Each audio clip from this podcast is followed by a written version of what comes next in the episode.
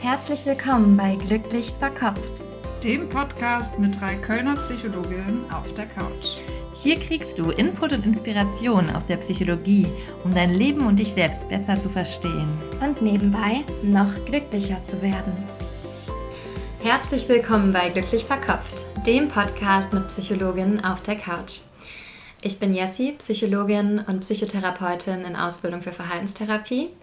Und ich bin Clara, Psychologin und Psychotherapeutin in Ausbildung für den Bereich Tiefenpsychologie. Ja, und ich freue mich sehr, dass ich mal wieder hier mit Clara in der Küche sitze, wobei wir gerade schon mal gesagt haben, wir können ein kleines Podcast-Geheimnis heute lüften. ein kleines Geheimnis.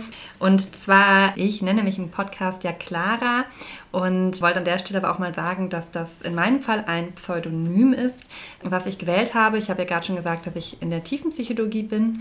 Und da ist es einfach nochmal wichtiger, dass Patienten im Rahmen der Therapie Raum für Übertragung haben, also auch Übertragungen auf den Therapeuten, dass man beispielsweise den Therapeuten hinein projizieren kann. Und dafür ist es wichtig, dass man als Therapeut einfach wenig über die eigene Person im Vorhinein preisgibt. Und deswegen war mir wichtig, dass für potenzielle Patienten, was im Raum Köln natürlich auch gut sein kann, dass die nicht direkt mich mit dem Podcast in Zusammenhang mhm. bringen. Und in der Verhaltenstherapie ist es, glaube ich, nicht ganz so wichtig, dass der Therapeut mhm. abstinent ist. Genau, das sehen Therapeuten auch unterschiedlich, aber grundsätzlich ist da so ein bisschen mehr Entspannung. Man darf auch mal was von sich preisgeben. Zum Beispiel, also ich, Jessie und Wiebke, wir heißen wirklich so und wollten jetzt an der Stelle mit euch als Hörern teilen, wie das bei Clara so ist. Genau. Und auch da, das handhabt natürlich jeder Therapeut auch etwas anders, auch mit dem, was man von sich preisgibt und was nicht, auch in der Tiefenpsychologie. Aber in meinem Fall war das zu Beginn des Podcasts auf jeden Fall die Entscheidung, da lieber erstmal den sicheren Weg zu wählen. Also Clara ist ein Pseudonym, Einfach nur, um das euch einfach mal zu sagen. Genau, und das heißt, ihr wisst jetzt ein kleines Stückchen mehr über uns. Genau, wir haben überlegt, jedes, jedes Mal jetzt einen Podcast-Geheimnis zu lüften.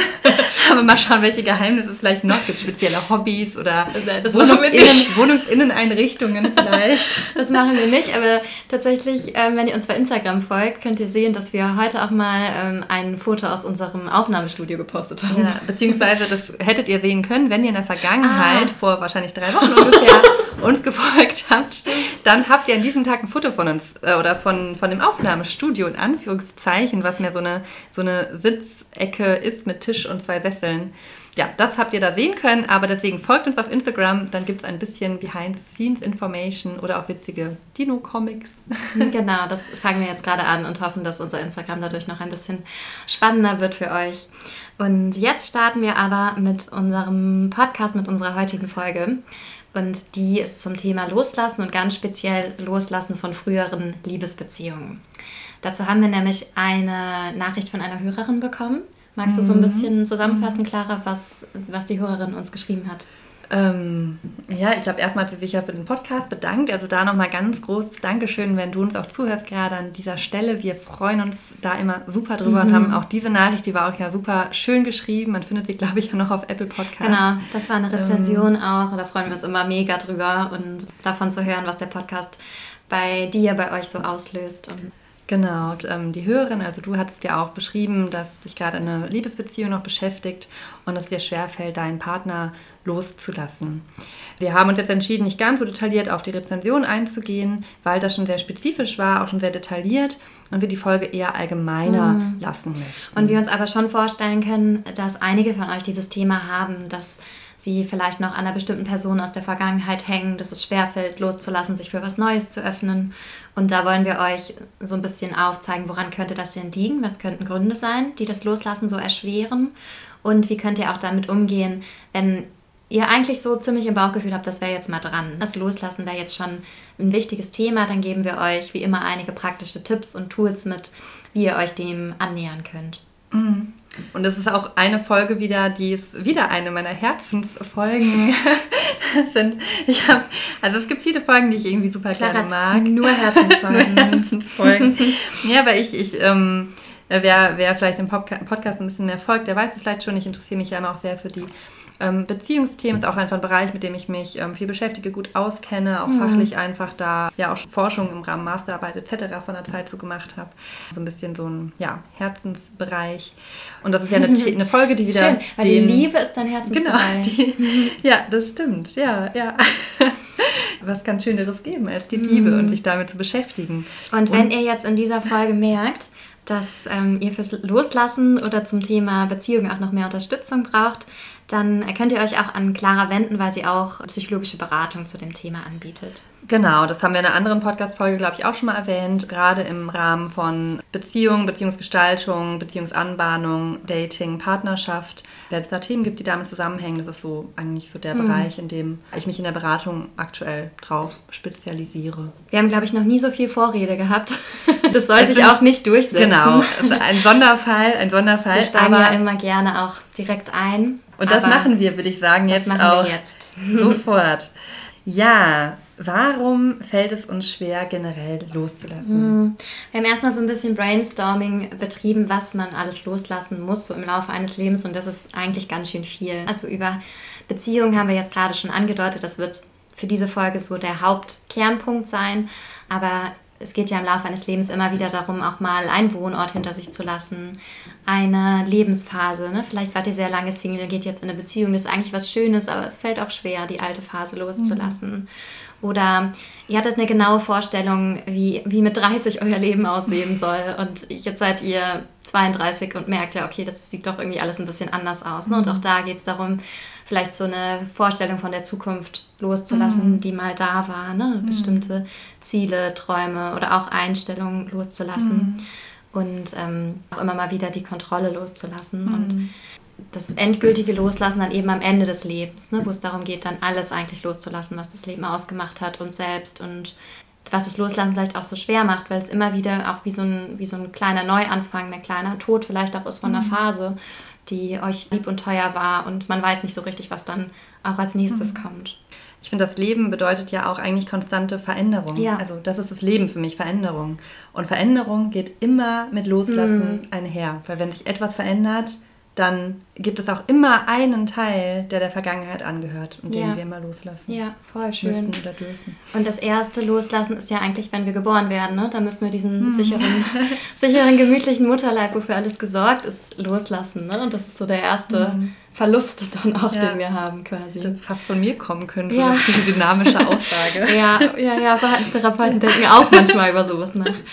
Ja, und warum fällt uns das so schwer mit dem Loslassen? Oder warum? Ja, doch grundsätzlich glaube ich, ist Loslassen was, was vielen Menschen schwerfällt, kann man schon sagen. Ne? Genau. Unterschiedlich stark, ja. aber ja. Genau. Also ganz allgemein bezogen, jetzt nicht nur auf das Thema Beziehungen oder Ex-Partner, Partnerin, ähm, ist es einfach so, dass der Mensch die Tendenz hat, an dem Bekannten festzuhalten. Also das Bekannte, das, das Vertraute, das, was wir kennen, das fühlt sich für uns immer wohler, schöner, geborgener an. Auch hier nochmal evolutionsbiologisch, also der Höhlenmensch, der immer den gleichen Weg zur sicheren Futterstelle gegangen ist oder zum sicheren Apfelbaum, der war weniger.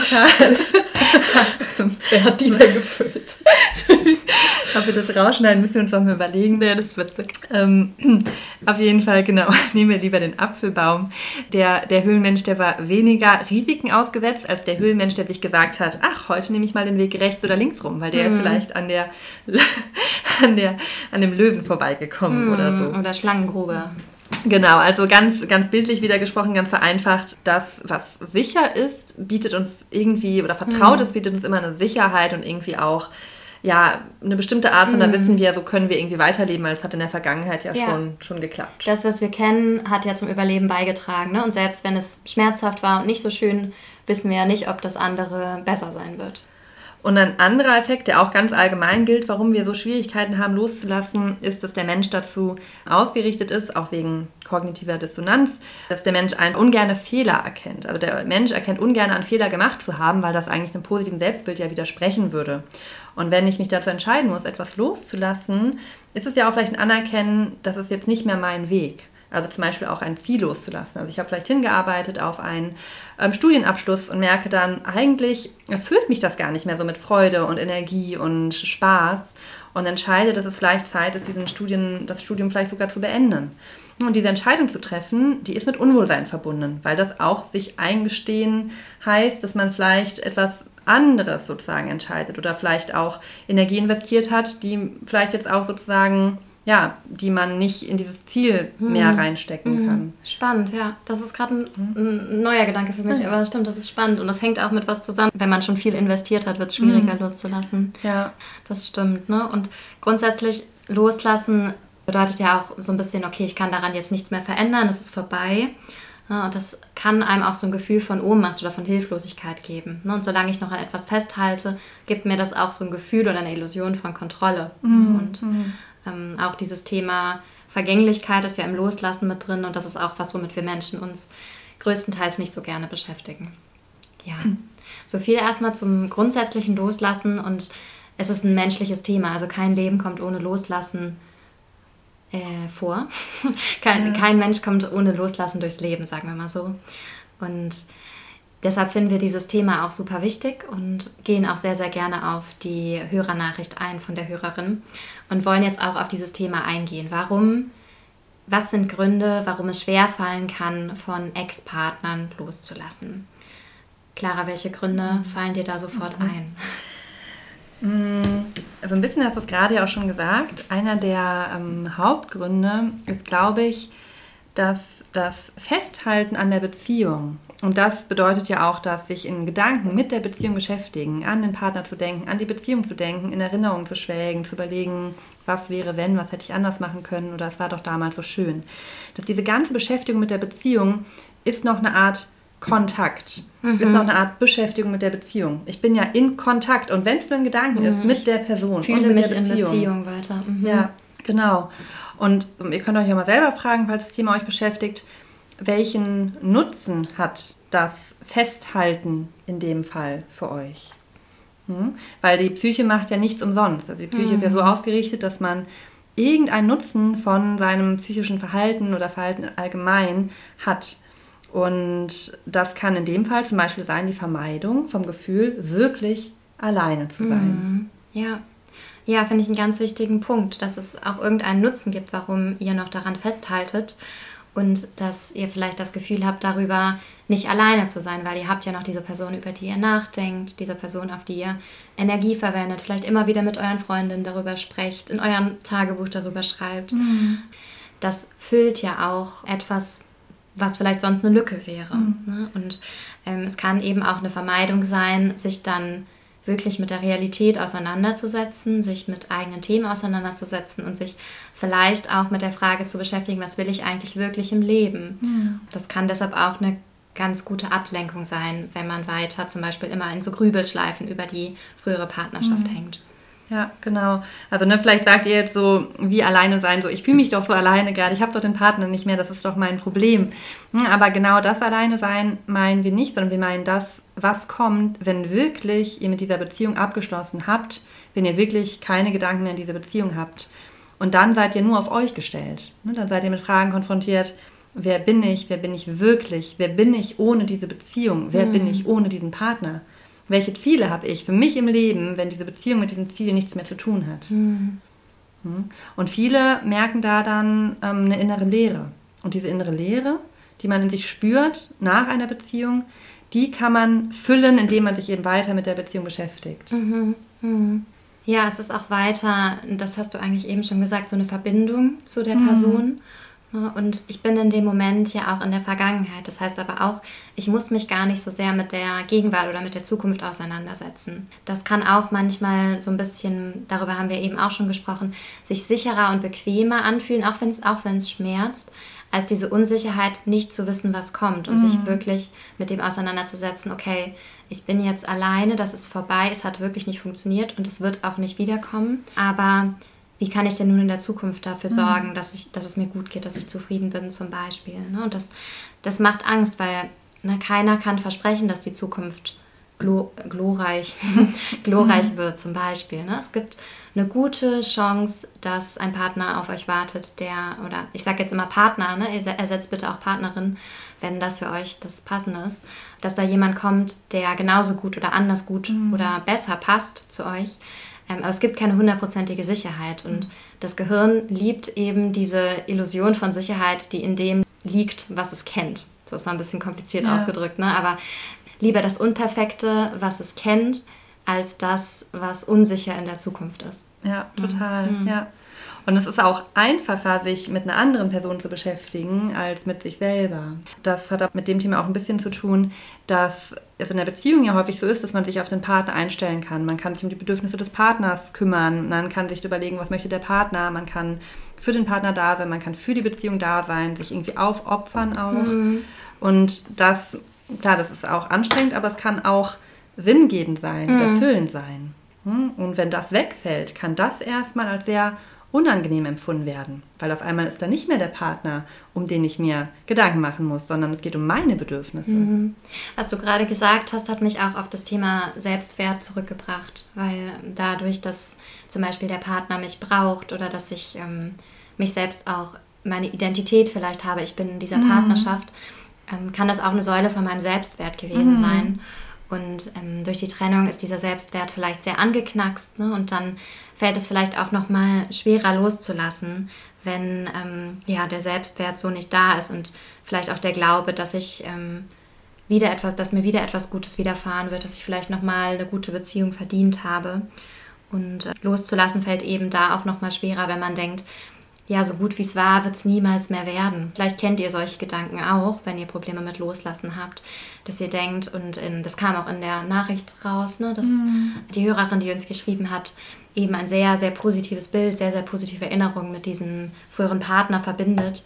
Und das natürlich das Loslassen auch stark erschwert, wenn man das Gefühl hat, das war eben so für mich die eine Person. Ne? Wenn, wenn man so diese Vorstellung hat, ist es natürlich sehr, sehr schmerzhaft. Ja, ja, und da finde ich auch gut, dass man sich bewusst macht, das ist ein Gedanke.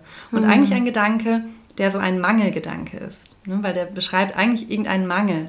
Also so gut wird es nicht mehr werden oder ich werde nicht noch meine so passende Partnerschaft finden. Oder ähm, ja, mich will vielleicht niemand so sehr wie der Partner oder so. Also es ist eher so defizitorientiert. Und auch ein Gedanke, den man auch ändern kann. Genauso kann man denken, das war eine schöne Beziehung und es wird noch eine andere, genauso schöne oder auf eine andere Art und Weise sogar passendere Beziehung für mich geben. Genau, wir gehen gleich nämlich auch nochmal genauer in die Lösung ein. Wir wollen jetzt erstmal so ein paar Gründe nochmal mit euch besprechen. Aber es ist manchmal auch schwer zu trennen. Ne? Am liebsten wollen wir euch direkt schon die Lösung mitgeben. Welche Gründe könnte es denn noch geben? Also, was würdest du sagen jetzt hier? Hat das immer mit Thema Selbstwert mhm. und Angst vor Autonomie zu tun, wenn ich jetzt Probleme habe, eine Beziehung mhm. loszulassen? Ja. Also ich finde grundsätzlich nochmal wichtig zu sagen, die wenigsten Menschen lassen gerne los oder es ist auch eine Aufgabe zu lernen, loszulassen, weil unsere Tendenz eher eben im Festhalten hängt. Und wenn es besonders schwer fällt, kann es auch sein, dass das ähm, um etwas geht, was man eigentlich gerne wieder gut machen möchte. Also dass zum Beispiel in einer Beziehung man selbst das Gefühl hat, man hat Fehler gemacht, man bereut etwas, was man getan hat. Vielleicht hat man die Person betrogen oder war nicht so, hat das Gefühl, man war nicht so für sie da oder war es wirklich nicht und glaubt, daran lag es eben, dass es zu der Trennung gekommen ist. Und ähm, dadurch, dass man dann immer wieder darüber nachdenkt, was wäre gewesen, wenn, und ich wünschte, ich hätte es anders gemacht, fällt das Loslassen natürlich auch sehr, sehr schwer. Also dieses Thema, ich kann mir das selbst noch nicht so vergeben, was da passiert ist, und ich möchte eigentlich gerne vielleicht von der anderen Person Absol Absolution, dass sie mir verzeiht oder nochmal drüber sprechen und nochmal drüber reden und es gerne nochmal probieren ähm, weil ich eben das Gefühl habe, ich bin schuld. Dieses mhm. Schuldthema kann da auch eine Rolle spielen beim Loslassen. Mhm. Und auch immer mit dem Gedanken, ich hätte es eigentlich besser wissen müssen, ich hätte es eigentlich anders machen müssen, was wir vielleicht hier auch schon mal so an dem Punkt sagen können, dass das häufig auch eine Illusion ist. Weil mhm. wenn ihr es hättet besser machen können, dann hättet ihr es wahrscheinlich besser gemacht. Der mhm. Partner wahrscheinlich genauso. Und das hat alles seine Gründe. Also das denke ich auch immer. Das ist irgendwie mhm. auch wichtig und war dem, zu dem Zeitpunkt hatte das Verhalten, was auch immer, eine Funktion, die wichtig war für mhm. euch oder auch für die Beziehung, mhm. für ja. die Entwicklung. Ja.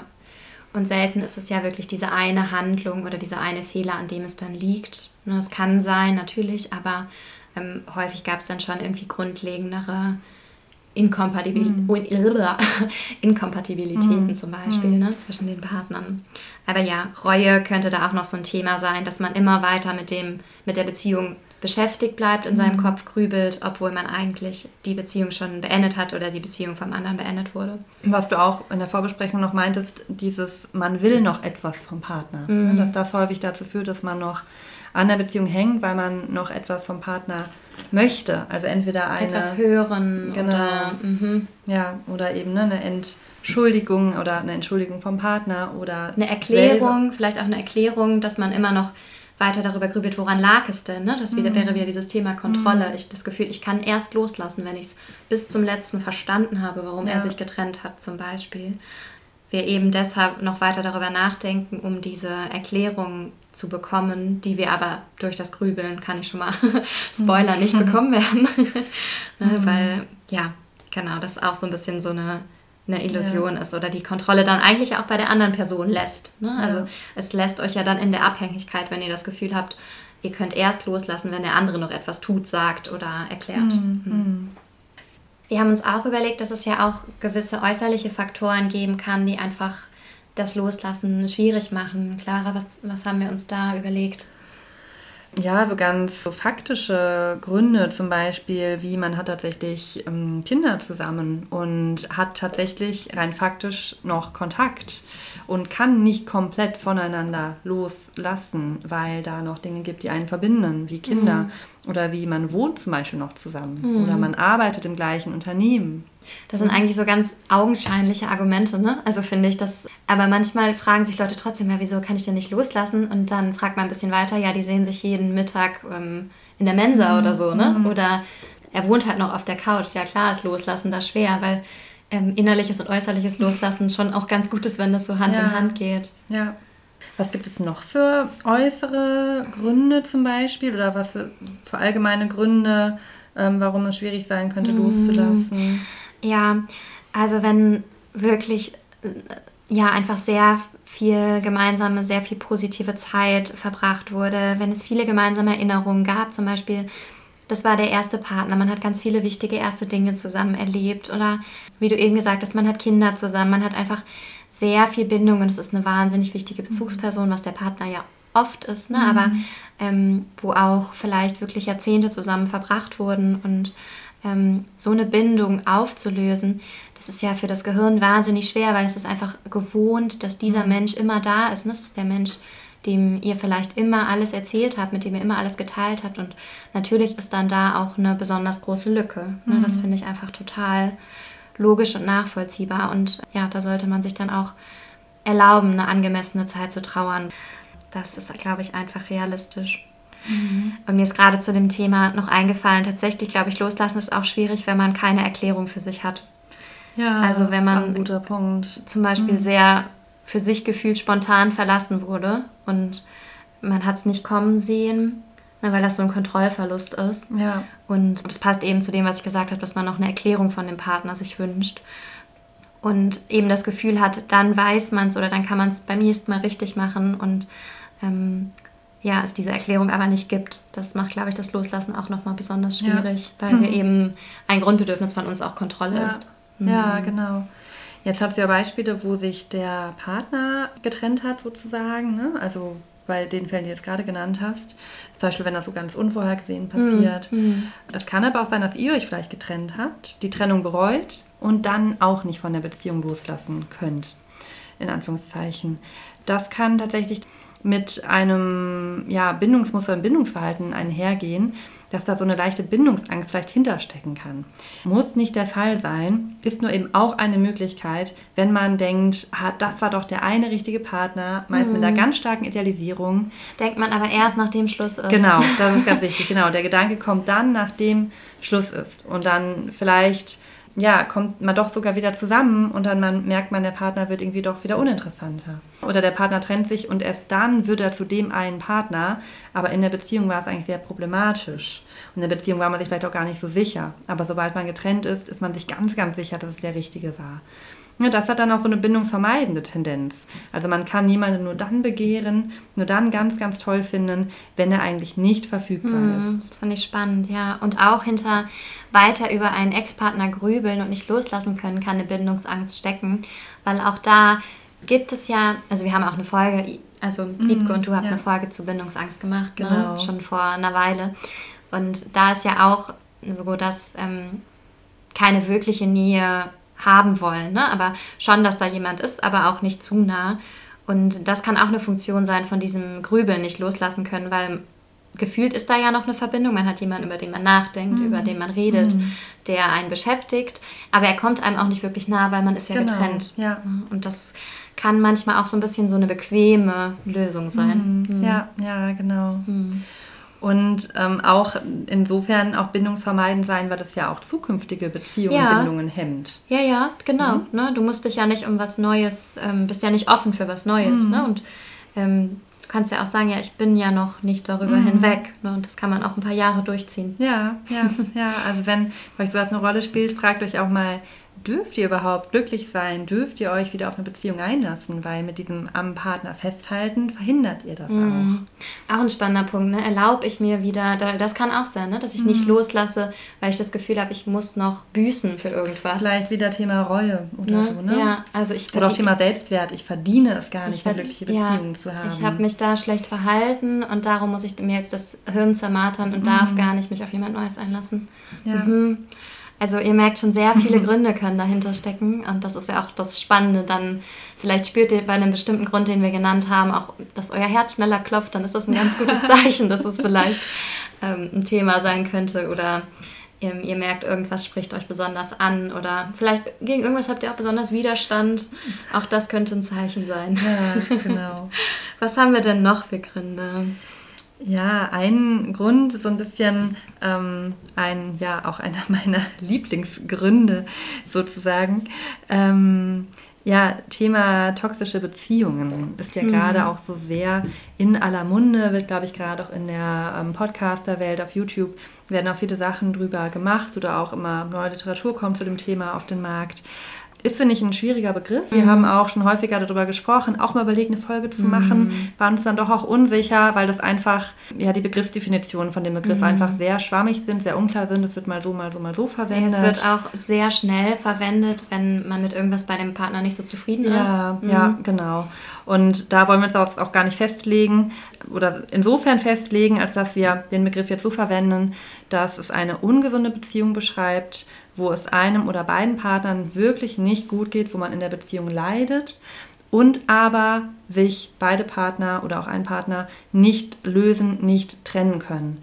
Also ne, man bleibt in was ganz Ungesundem und kommt aber nicht davon weg und kommt nicht davon los. Und das ist dann eine toxische Dynamik. Mhm. In der Regel, ne, aber auch hier, wie gesagt, ganz unterschiedliche Begriffsverwendungen, eine Beziehung, in der ein Partner eher bindungsambivalent ist, bindungsvermeidend ist und der andere Partner eher ein kodependentes Verhalten hat. Clara, magst du mal erklären, was dieses Beziehungsmuster ausmacht bei Partnern in einer ähm, toxischen Beziehung? Mhm. Also wie gesagt, der Begriff wird ganz unterschiedlich verwendet. Häufig ist es eben so, dass es sich um einen Partner handelt, der aber ein bindungsambivalentes Muster zeigt. Also eigentlich sich Nähe wünscht, aber gleichzeitig auch Nähe ähm, nicht gut aushalten und mhm. da sein lassen kann. Und einen anderen Partner, der kodependente Muster aufweist und versucht, diesen einen Partner zu bedienen. Also dem hm. Partner alles recht zu machen, irgendwie ganz viel in die Beziehung reinzugeben, ganz viel Liebe in die Beziehung zu geben, ganz viel zu versorgen, sich nach den Bedürfnissen des bindungsambivalenten Partners zu richten, um diesen Partner dazu zu bringen, doch äh, von ihm so geliebt zu werden, wie man es sich wünscht mhm. und wirklich anerkannt zu werden und ganz viel Nähe zu bekommen und Liebe zu bekommen, die dieser bindungsambivalente Partner letztendlich aber eigentlich mhm. gar nicht in der Lage ist genau. zu geben. Spoiler, es funktioniert nicht. Genau, und die sind auch ganz häufig von so einer On-Off-Dynamik gekennzeichnet. Mhm. Eine ganz intensive Anfangsphase und dann kommt aber häufig wieder der Bruch, sobald die Beziehung sicherer geworden ist. Bei einer Trennung oder Distanzierung wird es wieder ganz intensiv. Also der bindungsambivalente Partner kann immer dann geben, wenn der andere weniger verfügbar ist. Und der eine kann sich gar nicht lösen, weil er doch immer wieder ein bisschen was bekommt. Mhm. Ja, da haben wir schon über dieses mhm. Experiment gesprochen. Magst mhm. du es einmal wiedergeben? Es gibt nämlich ein Experiment, was da auch eigentlich das Suchtverhalten erklärt, genau. was auch genau. sehr gut zu toxischen mhm. Beziehungen passt. Weil diese toxischen Beziehungen sind häufig von einer sehr hohen Intensität von Gefühlen gekennzeichnet mhm. und auch von wie so einem Suchtpotenzial, dass dieses Loslassen auch nach der Beziehung oder in Off-Phasen sehr, sehr, sehr schwierig macht. Und das lässt sich sehr gut mit unserem Belohnungszentrum und der Verstärkung, ähm, also so nennt sich das, Verstärkung erklären. Das ist so ein verhaltenstherapeutischer Begriff auch. Und ich erkläre euch mal kurz das Experiment. Also da gibt es Ratten und die eine Gruppe von Ratten und die andere Gruppe von Ratten. und die Ratten können ähm, auf einen Hebel drücken und bekommen dann Futter. Mhm. So, und die eine Gruppe kriegt immer, wenn sie auf den Hebel drückt, Futter. Und das macht sie auch und das isst sie auch. Und irgendwann drückt sie weiter und dann kommt kein Futter mehr. Dann probieren die Ratten das weiter und weiter und hören irgendwann auf, weil sie gelernt haben, ah, eben gab es hier Futter, jetzt gibt es kein Futter mehr, dann lohnt es sich nicht mehr, diesen Hebel zu pressen. Und die andere Gruppe mit Ratten, die ähm, bekommt nicht immer, wenn sie presst, Futter, sondern nur unregelmäßig. Mhm. Also mal vielleicht beim dritten Drücken, dann zehnmal nicht, dann bekommt sie wieder was. Und diese Gruppe wird ohne Ende diesen Hebel drücken. Und auch wenn es schon hundertmal nichts mehr gab und einfach gar nichts mehr geben wird, hört diese Rattengruppe nicht auf, diesen Hebel zu pressen, weil sie eben gelernt mhm. haben, es kann ja immer noch mal was kommen. Mhm. Ne, vielleicht bekomme ich noch mal so ein Bröckchen hingeworfen und ähm, die lernen eben nicht, dass da nichts mehr kommt. Und das lässt sich sehr gut auf so eine toxische Beziehung ja, übertragen, weil auch da eben manchmal für die Zuneigung Zuneigung zurückkommt und dann wieder oft nicht. Und es aber immer wieder versucht wird, weil es wie so ein Sucht, Sucht auslöst, mhm. dass man unbedingt dann diese unsichere Zuneigung ja. haben möchte. Ja, mhm. intermittierende Verstärkung. Intermittierende der, Verstärkung der heißt das. Ne? Dass nicht jedes Mal, wenn ich den Hebel drücke ne, oder meinem Partner sage, dass ich ihn liebe, zum Beispiel, das zurückkommt, mhm. sondern nur unregelmäßig. Und ja. das ähm, Spannende ist ja, dass auch die Ratten, wenn es gar kein Futter mehr gibt, über Stunden lang trotzdem mhm. weiter diesen Hebel drücken werden. Und ja. das lässt sich ganz gut dann auf das Loslassen übertragen, weil die Beziehung ist vorbei. Das heißt, es gibt kein Futter mehr. Mhm. Ne? Es gibt mhm. eigentlich ähm, keinen Grund mehr, diesen Hebel zu drücken. Aber das Gehirn und das limbische System, also so unser mh, hm, Echsengehirn, ja.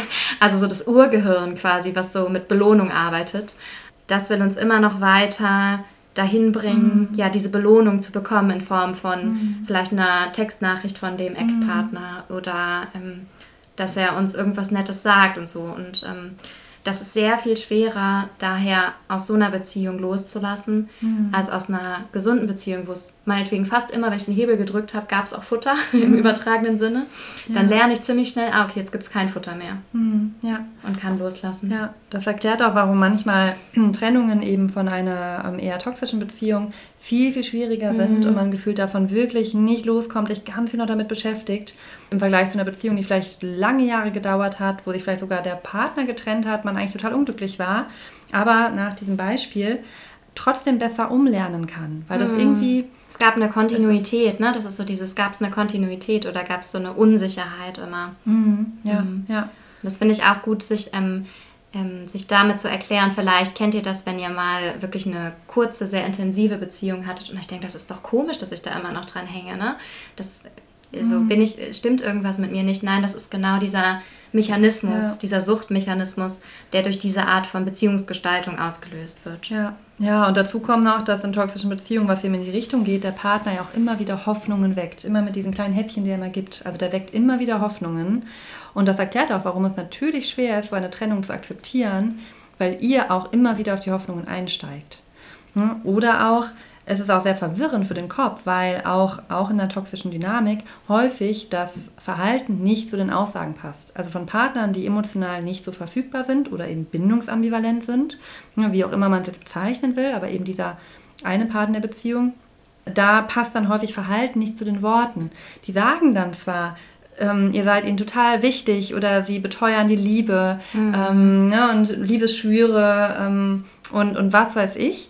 Aber wenn man das konkrete Verhalten anguckt, mhm. ne, was vielleicht auch in einer Beziehung Freunde euch auch schon mal widerspiegeln oder so, mhm. dann ist das Verhalten häufig nicht stimmig mit genau. den Worten. Ne, sagen vielleicht immer ab, wenn ihr euch treffen wollt. Ne? Genau. Und dann ist irgendwie das, mhm. das der, die Worte sagen, ich bin immer für dich da und das Verhalten sagt so, ja. irgendwie ist er nicht da. Zum ja. Beispiel. Ja, oder ihr mhm. äußert ein Bedürfnis und der Partner geht darauf nicht ein und kann darauf nicht eingehen. Ne? Und sagt euch im anderen Moment, ich mache aber alles für dich oder so.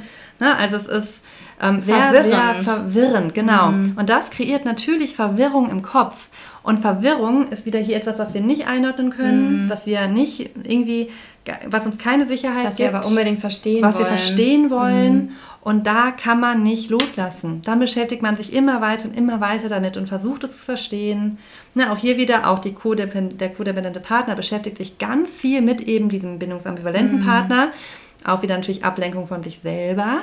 Ne? Aber auch das ist halt auch wie eine Sucht, weil da sind auch in der Beziehung schon ganz viele Gedanken da. Und nach der Trennung, da ist ja einfach diese emotionale Kapazität, also die ist ja immer noch auf den Partner bezogen. Mhm. Ne, die, eigentlich wird die ja frei, aber was ist dann, wenn die einmal weg ist? Weil das war so viel Raum auch. Ne? Auch häufig nehmen toxische Beziehungen ja viel, viel mehr Raum im Alltag ein als gesunde Beziehungen, mhm. die wie so eine gesunde Basis laufen, wo man aber trotzdem noch Freundeskreise, Hobbys und alles andere gut weiter nebenher laufen kann.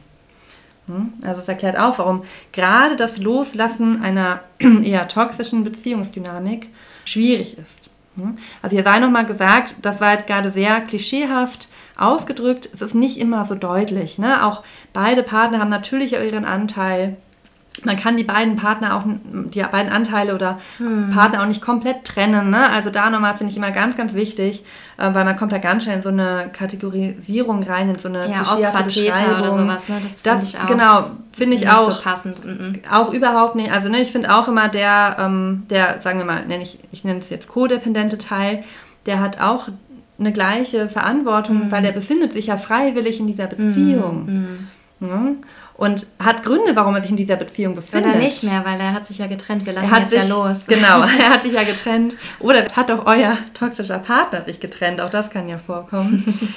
Aber das finde ich nochmal ganz wichtig, sich bewusst zu machen oder sich mal zu hinterfragen. Ähm, es kann sein, dass auch das ein Thema ist, warum es euch schwerfällt, von der Beziehung loszulassen, weil es eigentlich eine Beziehung war, die eher, ich nenne es mal, dysfunktional mm. war. Also finde ich eigentlich fast noch einen schöneren Begriff als toxisch, weil ja, es beschreibt einfach, mm. ja, es ist einfach eine Beziehung, die funktioniert nicht. Genau, zusammen. die nicht zusammen mm. funktioniert, die nicht zu eurem gegenseitigen Glück und eurem ja. gegenseitigen Wohlbefinden beiträgt, sondern eher das Gegenteil. Das stimmt. Bewirkt. Toxisch gibt so, gibt so die Schuld, ne? Finde ja. ich. Der eine Partner ist toxisch, aber ich finde tatsächlich dysfunktional, es passt mm. einfach da nicht zusammen, ne? Und ja, ja, ja finde ich gut. mhm. Genau. Und im, im Rahmen dessen finde ich aber auch nochmal wichtig, häufig hängt man eben selber ja noch dann in dieser Beziehung drin, auch zu erkennen, will ich überhaupt loslassen? Das finde ich auch nochmal einen ganz wichtigen Punkt. Ne? Also häufig ist da auch doch noch eine Ambivalenz in einem selber, dass man irgendwie noch sagt, ja, so richtig loslassen will ich auch noch nicht. Ne? Weil ich will vielleicht ja doch noch die Liebe, die ich mir hoffe von, der, von dem Partner oder der Partnerin. Mhm. Mhm. Ja. Dann kommen wir eigentlich rüber zu den Lösungen, weil mir springt gerade dieses Wort Realitätscheck einfach ja, im Kopf rum. Ne? Gerade bei dem Thema. Genau. Ist es realistisch, dass diese Person mir diese Liebe geben wird, die mhm. ich mir wünsche, zum Beispiel? Ne? Und gerade wenn ihr gerade nicht loslassen könnt, habt ihr wahrscheinlich die ganzen positiven Aspekte der Beziehung sehr präsent. Und das war ja auch in der Hörerin-Nachricht. Ähm, Du hast ja ähm, total bildlich und schön beschrieben, was dich mit dem Partner verbindet und wie wunderschön eure gemeinsame Zeit auch war. Und das ist ja auch, das ist ja auch die Wahrheit, ne? Das ist ein, ein Teil der Vergangenheit auf jeden Fall.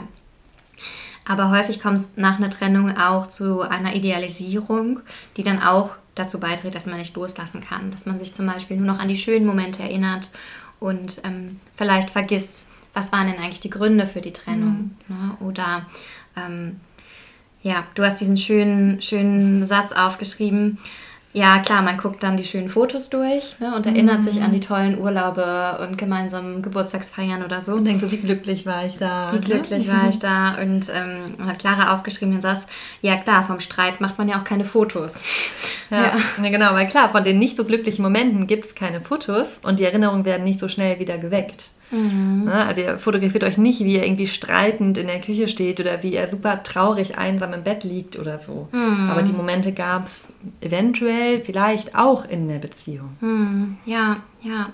Und wenn ihr euch da unterstützen wollt beim Loslassen, ist es ganz hilfreich, mal wirklich in den Kopf zu gehen. Also von dem Gefühl, was vielleicht gerade sehr, sehr stark ist, mal in das Rationale zu gehen. Oder vielleicht gibt es auch einen Moment, wo ihr von selbst da drin seid und den dann zu nutzen und mal alle Gründe aufzuschreiben, warum es nicht funktioniert hat. Oder vielleicht auch Zeichen, die es früher schon gegeben hat, die ihr vielleicht zu einem Zeitpunkt nicht wahrhaben wolltet oder die ihr dann einfach unbewertet habt. Ne? Vielleicht, dass er immer sich super unwohl bei der Familie und den Freunden gefühlt hat oder so, immer super ungern mitgekommen ist. Ne? Und dass das vielleicht schon so ein Zeichen war, dass er nicht ganz so committed war. Ne? Mhm. Und dass ihr vielleicht da einfach mal wirklich die Streitsituationen aufschreibt, die Themen und ähm, dadurch einen Realitätscheck macht. Und wenn ihr in das Idealisieren mhm. fallt, habt ihr das einfach so zum Abchecken. Mhm. Ist das gerade wirklich wahr oder habe ich gerade die rosarote mhm. Brille auf, weil ich nicht mhm. loslassen möchte? Ja, beim Realitätscheck finde ich auch schön, man kann ja auch die positiven Dinge auch aufschreiben. Das finde ich mhm. ist ja auch, auch super wichtig. Und auch theoretisch kann man das auch für die ganzen vergangenen äh, Beziehungen machen. Und da merkt man, in jeder Beziehung gab es schöne Dinge, die einem, ja, die auch Gründe waren, warum man mit dieser Person zusammen war und warum diese ja. Beziehung auch was ganz Besonderes für sich war. Und es gab Gründe, die vielleicht weniger gut waren und die aber auch dann ganz wichtige Informationen für einen selber liefern, mhm. welche Beziehung man sich dann wünscht in mhm. Zukunft. Ja, auch ein ganz wichtiger Punkt, ne? weil vielleicht kommt ihr dann an den Punkt, dass ihr denkt, oh Gott, warum war ich überhaupt mit dem zusammen? Ne? Mhm. und sich dann auch die andere Seite mhm. dann nochmal aufzuschreiben, ja. weil ne, die Beziehung hatte ja zu dem Zeitpunkt ihre Berechtigung ne? und mhm. war, solange wie sie für euch da war, auch das Richtige mhm. ne? oder das, woran ihr gerade wachsen oder lernen ja. konntet. Ja. Mhm. ja, es gibt ja auch diesen schönen Spruch, ähm, glaube ich, haben wir irgendwie auch schon mal drüber gesprochen. Ähm, es kann zu einer Zeit das, das komplett 100% Richtige gewesen sein und trotzdem zu einer anderen Zeit nicht mehr das Richtige mhm. sein. Ja, mhm. ja. Und wenn sich wirklich der Partner gegen die Beziehung entschieden habt und ihr euch da machtlos gefühlt habt, dann ist zumindest der Realitätscheck, dass ihr einen Partner braucht, der hinter euch steht. Ne? Ja. Und der euch will und der die Beziehung will. Ja. Und ja. dann ist das das, was eben dann nicht funktioniert hat. Und das ist auch ein richtig wichtiger Punkt. Ja, das finde ich auch super wichtig, auch beim Thema ähm, Reue, ne, der ja auch ein Grund sein könnte, warum man nicht loslassen kann, weil man denkt, ich hätte doch was anders machen können. Wäre ich mal nicht so anhänglich gewesen, wäre ich nicht so eifersüchtig gewesen, wäre ich nicht so einvernehmend gewesen klar, ihr könnt einmal daraus mitnehmen, okay, ich ähm, versuche vielleicht an meiner Eifersucht zu arbeiten mhm. oder ich mhm. versuche vielleicht meine Autonomie zu erhöhen und den Partner mehr Freiräume zu lassen. Aber es kann euch genauso zeigen, ich brauche deswegen auch einen Partner, weil ich bin einfach ja auch gut, wie ich bin und ich habe meine Themen, so wie jeder Mensch seine Themen hat. Und es kann euch einfach auch zeigen, das heißt, ich brauche einen Partner, der mit mir dieses Problem tragen kann. Mhm. Oder, der mit, oder eben einen Partner, der vielleicht mehr Nähe will. Menschen sind unterschiedlich in ihren Nähe-Distanzbedürfnissen. Vielleicht hattet ihr einen Partner, gerade wenn es vielleicht eher ein ungesundes Beziehungsmuster war, der vielleicht eher sehr distanziert war. Und ihr habt das Gefühl, ihr seid immer viel zu anhänglich. Das kann vielleicht dann aber auch heißen, dass ihr einfach einen Partner braucht, mhm. der eure Nähewünsche gut aushalten kann, der den gut entgegenkommen kann. Mhm. Ja, weil da unterscheiden sich Menschen. Auch in der Kompromissfähigkeit unterscheiden sich Menschen. Ja, finde ich beides total wichtig. Einmal seine Themen zu erkennen, seine Anteile zu erkennen, vielleicht ungünstige Beziehungsmuster mhm. zu erkennen und daran wirklich zu arbeiten, vielleicht auch mit Unterstützung. Und auf der anderen Seite aber auch mhm. gut auszuwählen und realistisch zu sehen, wer passt denn dann mhm. auch zu mir? Ne? Und das ist leider so, dass nicht jeder zu jedem passt. Oder was heißt leider, ist ja schon okay, aber. ja, oder eigentlich gut, weil so passen die einen besser zu den anderen. Ja, und, auf jeden ähm, Fall. Ne? Aber deshalb vielleicht auch manchmal der, den ihr euch wünschen würdet, dass er passt, vielleicht auch mhm. nicht wirklich passt. Ne? Und das dann aber auch realistisch zu sehen. Und beides irgendwie an sich zu arbeiten, aber gleichzeitig auch. Mhm den realistisch passenden dazu auszuwählen. Mhm. Genau. Wir haben jetzt ja auch so ein bisschen über eher so die ähm, dysfunktionalen Themen gesprochen. Grundsätzlich beim Loslassen haben wir schon gesagt, das ist auch ein ähm, normales Lebensthema von ähm, den meisten Menschen. Und es ist auch wirklich was Krasses, so ein Menschen, der einem so nah war, ne, der so die erste mhm. Bezugsperson war. Und mhm. das kommt ja auch so unserer ersten Beziehung, so der Elternbeziehung wieder mhm. am nächsten. Ne? Also, mhm. und das dann wieder loszulassen, sowohl das, was war, als auch das, was wir uns für die Zukunft rein vorgestellt haben, was, was uns das an Sicherheit und ähm, Vorstellung gegeben hat. Und sich das auch einzugestehen, dass das auch nicht einfach so wegzuatmen ist, sage ich jetzt mal. Ne? Mhm. Und sich da den Raum zu geben, auch bewusst zu trauern, sich das auch einzugestehen. Es wird in unserer Gesellschaft oft nicht so gerne gesehen oder gerade vielleicht war das auch gar nicht so lang bei euch und die Leute denken, ja, dann ist sie jetzt mal zwei, zwei Wochen traurig und dann geht es mhm. aber wieder. Ne? Und vielleicht ist es aber bei euch nicht so. Und es ist auch okay, dem auch so Raum zu geben. Mhm, ja. Und ohne sich jetzt unendlich reinfallen zu lassen, ne, ohne in das andere Extrem zu gehen. Aber wenn da Gefühle da sind, die auch mal durchfließen zu lassen, sich da ja, das zuzugestehen und auch zu denken, okay, das ist dann auch normal, weil das war ein wichtiger Mensch für mich und das ist ein Trauerprozess. Und ich gehe da mhm. durch und ich weiß, dass es wieder besser werden wird. aber ich muss das nicht verdrängen und ich muss das aber auch nicht dramatisieren. Hm. Ja, vielleicht auch mit ähm, Abschiedsritualen zum Beispiel, ne? dass ihr da vielleicht ein, einmal ein Ritual macht, dass ihr bewusst die Sachen des Partners zusammensammelt, in eine Kiste tut, die irgendwo anders hinbringt vielleicht. Oder ja, vielleicht noch einen Brief schreibt und den mhm. verbrennt oder so. Ne? Noch so letzte Worte schreiben. Das kann auch Entlastung bringen.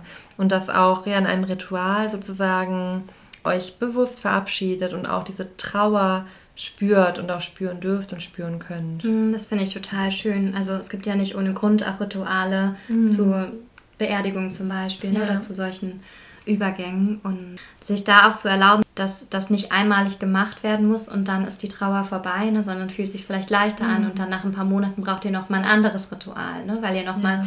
wie in so einer Spirale an einem anderen Punkt angekommen seid. Ne. Es geht grundsätzlich bergauf, aber vielleicht auch immer wieder ein Stückchen mehr loszulassen. Auch das ist in Ordnung. Es ist jetzt kein 0 auf 100 Prozess, mhm. sage ich jetzt mal. Genau, und sich da auch nicht unter Druck zu setzen. Was ist, was ist noch hilfreich?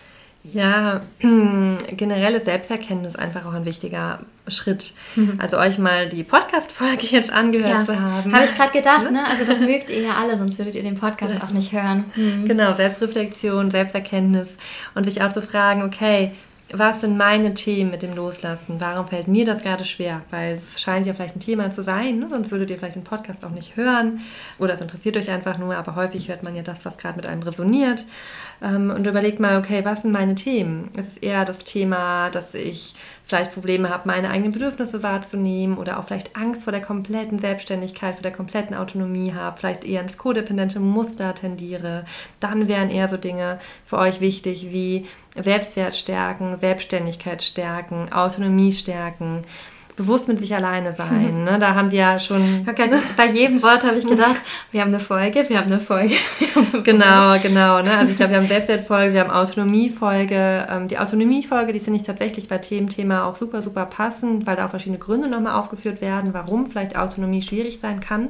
Weil das kann super viele verschiedene mhm. Gründe haben. Ne? Häufig auch negative Glaubenssätze wie ich kann nicht alleine sein mhm. oder ich bin mhm. unselbstständig oder ich habe Angst, alleine zu sein. Mhm, ich brauche immer jemand anders, ja. der es für mich regelt. Mhm. Aber ne, es können verschiedene Themen sein.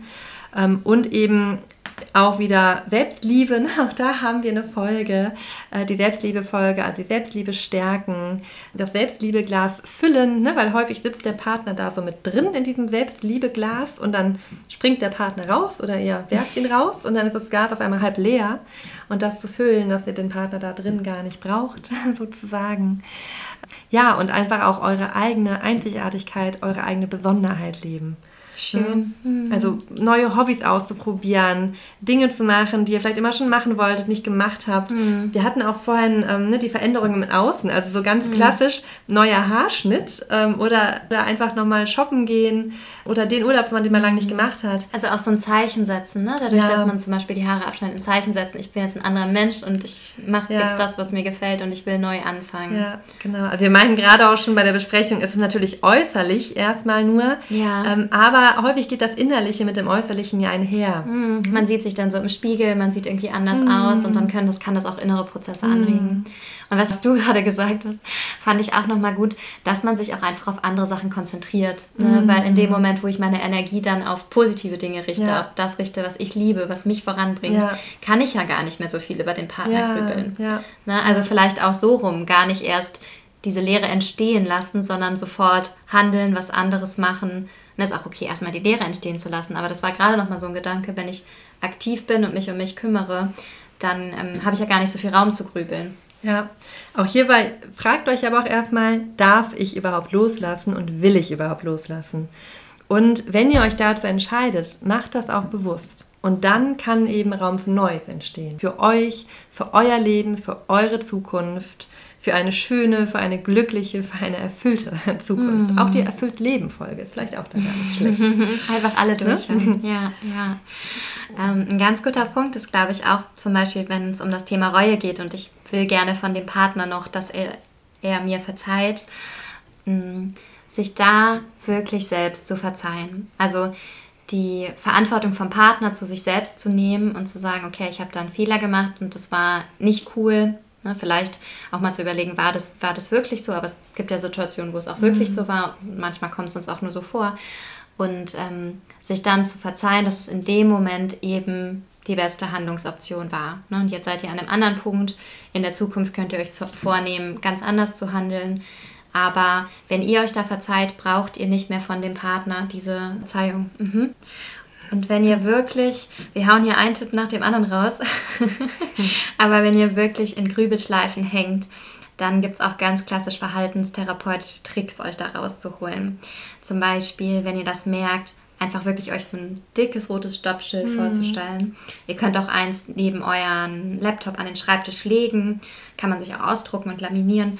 Und immer, wenn ihr dann an den Partner denkt, wirklich zu denken, stopp und dann bewusst an was anderes zu denken. Mhm. Das ist erstmal ein bisschen unnatürlich, ähm, aber kann schon hilfreich sein. Und ähm, gerade wenn man sich darin so verliert, weil das Grübeln ja auch keine wirkliche Lösung bringt. Mhm. Und dann gibt es noch so andere Interventionen, dass man sich dann aber Zeiten sucht, wo man ganz bewusst auch darüber nachdenkt und ähm, grübelt und dadurch, dass am Tag nicht mehr so viel mhm. Raum einnimmt, wenn man das so bewusst zum Beispiel auf eine halbe Stunde am Abend oder am Morgen, wenn es für euch passt, auch beschränkt, dass ihr so auch aufhört, in diese Schleifen zu gehen. Und allgemein zum Loslassen, mm, das passt auch zum Loslassen zu allen jeglichen Lebensthemen, Lebensbereichen, aber eben auch zur Partnerschaft.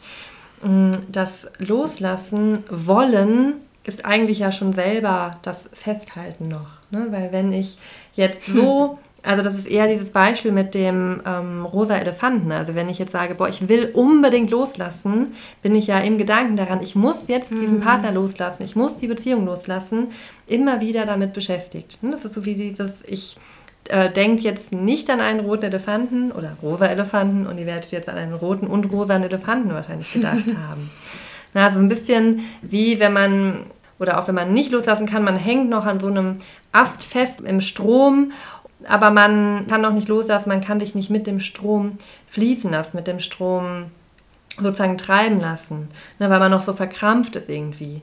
Und da kann es häufig besser dadurch funktionieren, dass man erstmal akzeptiert und annimmt. Also dass man gar nicht so ankämpft, auch nicht ankämpft gegen dieses, ich will endlich diese Beziehung hinter mir lassen, hm. sondern ne, erstmal... Es braucht so lange, wie es braucht auch. Hm. Genau, erstmal sagt, erstmal eine Wertschätzung für den Zustand, der gerade im Hier und Jetzt ist. Loslassen wird häufig verwechselt mit loswerden wollen. Und loswerden wollen, das geht nicht einfach so. Das ist eben das Beispiel mit dem rosa Elefanten. Aber wenn man in Frieden mit etwas kommt und etwas da sein darf, auch der Status quo, die Trauer auch vielleicht, dass der Partner gerade nicht da ist, dass ihr gerade mit euch alleine seid. Mhm. Damit aber in Frieden zu gehen, zu sagen, ich entscheide mich für Frieden. Ich entscheide mich, mir zu verzeihen für das, was war, oder dem Partner zu verzeihen für das, was war. Das gibt so eine Ruhe, so einen Frieden, so eine Gelassenheit. Mhm. Und dann können die Gedanken an den Partner, die Beziehung von alleine gehen. Finde ich sehr schön, ja. Und was das Thema Loslassen angeht, können wir auch sehr viel von der Natur lernen. Mm, ja, finde ich Das finde ich immer total schön so als Bild, weil die Natur jedes Jahr loslässt. Wenn ihr euch Bäume vorstellt, wir haben jetzt ja auch bald wieder Herbst, das heißt, die Bäume werden wieder wunderschön, gelb, rot. Und wenn das vorbei ist, dann lassen die Bäume alle Blätter fallen, die lassen alles los mm. und stehen ganz nackt da in dem vollen mhm. Vertrauen, dass sie im Frühling wieder wunderschön erblühen werden. Und das mhm. ja auch ein wunderschöner Moment ist, wenn man durch den Wald läuft und alles wieder grün wird. Und das kann aber nur so sein, weil sie eben auch die Blätter fallen lassen. Und sich davon so inspirieren zu lassen, weil der Baum sagt auch nicht, oh Gott, ich muss auf jeden Fall meine Blätter behalten, weil ich kriege nie wieder so schöne Blätter, mhm. ja. sondern er ist voll im Vertrauen, lässt sie los, wenn ein Baum mhm. vertrauen könnte, aber mhm. ne, ihr wisst, wie ich das meine. Und ähm, bekommt dafür aber im nächsten Jahr wieder total viel geschenkt. Und ja. ich finde, damit kann man sich total gut verbinden und vielleicht auch mal jetzt im Herbst einen schönen Spaziergang, einen Loslassspaziergang machen. Und ähm, vielleicht auch so mit einem Ritual, so, okay, ich lasse jetzt, was, was will ich jetzt im Herbst, wenn die Bäume die Blätter fallen lassen, auch loslassen, mhm. sich das mhm. vielleicht zu fragen, aufzuschreiben, verbrennen. Da kann man mega schöne Rituale für ja. sich auch finden. Und dann kann Loslassen sogar Spaß machen, weil wenn man loslässt, kann man gleichzeitig auch überlegen, okay, und was Neues möchte ich denn dafür einladen? Weil dann ist ja auch wieder Raum da. Ja, ja, hier auch der Spruch, den habe ich von einer anderen Podcasterin gehört. Äh, wenn du die Hände voll hast, wie willst du dann nach den Sternen greifen? Finde ich also ein bisschen Mhm. kitschig, aber ich finde ihn sehr schön, weil wenn wir noch mit dem Alten beschäftigt sind, dann können wir nicht uns zum Neuen bewegen. Mhm. Und loslassen ist tatsächlich auch eine psychische Kompetenz. Also genauso wie die Fähigkeit, Bindungen einzugehen, ist es eine psychische Fähigkeit, loslassen zu können. Hm, Ja, total, weil stellt euch auch mal vor, wir können gar nichts loslassen. Da kann ja auch nicht viel Neues dazukommen. Wir haben irgendwann ein Haus mit Haufen voller Dingen, Ja. mit lauter halbherzig geführten Beziehungen um uns rum, die wir aber auch nicht loslassen können und ähm, auch keinen Raum haben für die Menschen, die eigentlich zu uns kommen sollten. Ähm, wir können uns vielleicht nicht von einem Job trennen, der uns nicht gut tut. Also das ein erfülltes Leben benötigt auch immer wieder loszulassen, weil es eben Phasen gibt, wo das eine das Richtige ist und dann losgelassen werden muss und dann eine neue Phase eintreten kann, Ja. ne? so wie Sommer, Herbst, Winter, Frühling. Ja, ja. Genau. Sind das schon Abschlussworte? Ja, ja, eigentlich würde ich sagen, das passt eigentlich ganz gut. So ähm, Ja. statt dem Loslassen oder mit dem, äh, eigentlich würde ich sagen, passt es ganz gut, in den Frieden zu kommen, in Frieden loszulassen. Ja, ja, Ja. Hm. schön. Und vielleicht hat die Folge euch inspiriert loszulassen Genau. oder ihr kennt jemanden, den es gerade unterstützen kann, dann ist es ja auch immer schön, das weiter zu empfehlen. Ja, genau. Es schickt es gerne auch anderen, von denen ihr vielleicht wisst, die hängen noch sehr in einer Beziehung und haben ihren Leidensdruck dadurch. Wenn die sich darüber freuen. Ja, genau. Ja, wenn es Und- für sie dran ist. genau, ich dachte gerade noch, wir lassen jetzt diese Folge los, oder? Ja, fast, aber wir haben ja noch einen Glücksmoment, oder? Das, das stimmt, okay. Ja, wer, wer will denn heute? Ähm, Hast du einen Glücksmoment? Ich war gestern in einem Massagekurs, das war richtig schön. Ich, Ja? ich werfe jetzt einen Glücksmoment einfach Ja, rein. erzähl ja, mal. Ja, das war, äh, es wird hier in Köln angeboten. Ähm, super, super schön, war so eine kleinere Gruppe und es ging eben um so, ähm, ja, Massage, Berührungen, auch Grenzen wahrnehmen. Ähm, Also ein sehr, sehr schönes Event. Hm. Ja, spannend. Ja, Okay. was, was war dein Glücksmoment? Wir bringen einfach zwei Glücksmomente, weil so viel, wir wollen euch so Ja. viel Glück geben. Ja, ich hatte einen sehr schönen Abend mit Freunden, was man jetzt ja nach dem Lockdown auch besonders zu schätzen weiß. ja. Und genau dem richtigen Maß an Kölsch. Mm. nicht zu viel, nicht zu wenig und ganz viel tanzen. Ah, das klingt sehr, sehr gut. Das war auch auf jeden Fall ein, ein, ein Glücksabend. Hm. Schön, okay. Schickt uns eure Glücksmomente auch super gerne an glücklichverkopft.outlook.de, glücklich mit OE. Wenn euch die Folge gefallen hat, freuen wir uns sehr, sehr, sehr doll von euch zu, zu lesen. Zum Beispiel ähm, bei Apple Podcast mit einer Rezension oder auch mit einer E-Mail bei Instagram und freuen uns. Euch bei der nächsten Folge wieder zu hören oder euch bei Instagram zu sehen und wünschen euch noch einen schönen Tag, Abend und viel Kraft und Freude beim Loslassen von egal was und beim Starten in etwas Neues. Und genießt den Herbst. Genau. Bis zum nächsten Mal. Tschüss.